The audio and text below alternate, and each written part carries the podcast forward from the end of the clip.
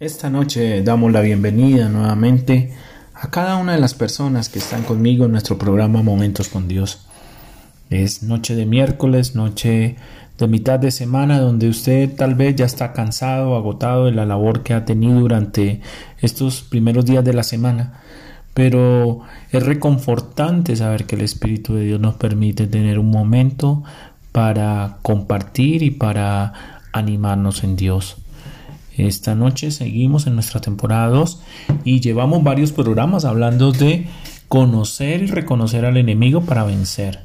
Lo invito de todo corazón a que esta noche podamos seguir compartiendo este momento tan especial en Cristo Jesús.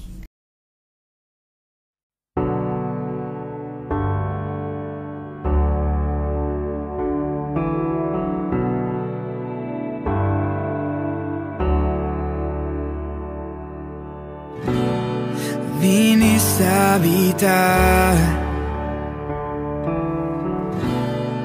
a vivir entre nosotros, sintiendo el dolor de la humanidad y a llevarnos más alto. Con esta hermosa canción de Van Krat, de Gloria en Gloria, el Señor quiere hablarnos y quiere continuar hablándonos acerca de reconocer al enemigo. Normalmente el enemigo son los de nuestra propia casa. La Biblia en el libro Mateo 10:36 nos dice, y los enemigos del hombre serán los de su casa. En ocasiones en nuestros hogares hay demasiadas envidias, demasiadas situaciones de rivalidades, situaciones de eh, competencia a nivel familiar, lo cual impide que nosotros podamos estar tranquilamente a través de esos hermanos que son nuestra familia.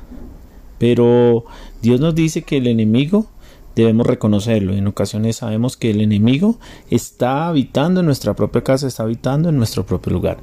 Una de las cosas que debemos en esta noche reconocer es que los enemigos pueden estar más cerca de nosotros de lo que imaginamos. Los enemigos pueden ser los de nuestra propia casa. Tu amigo yo soy.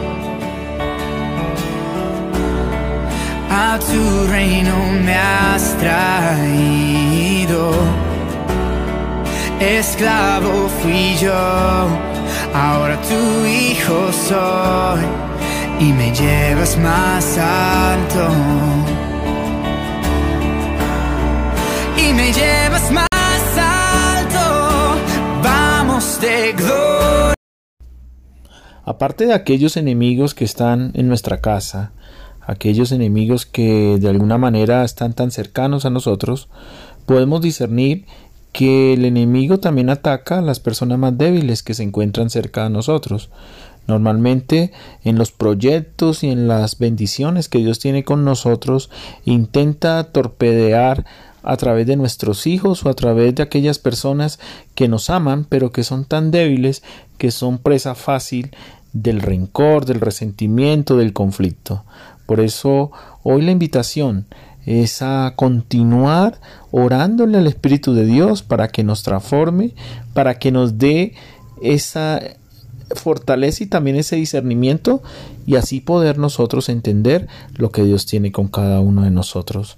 Oramos en esta hora para que nuestras familias y las personas que trabajan a nuestro alrededor, que son débiles porque no conocen de ti, Señor, o porque quizás se confían, Padre de la Gloria, al ser cristianos, comiencen, Señor, a discernir y a entender que debemos estar unidos en fortaleza, en bendición, para poder vencer a ese enemigo oculto o a ese enemigo silencioso que quiere venir a detener el propósito. Gracias te damos en el nombre de Jesús. Amén.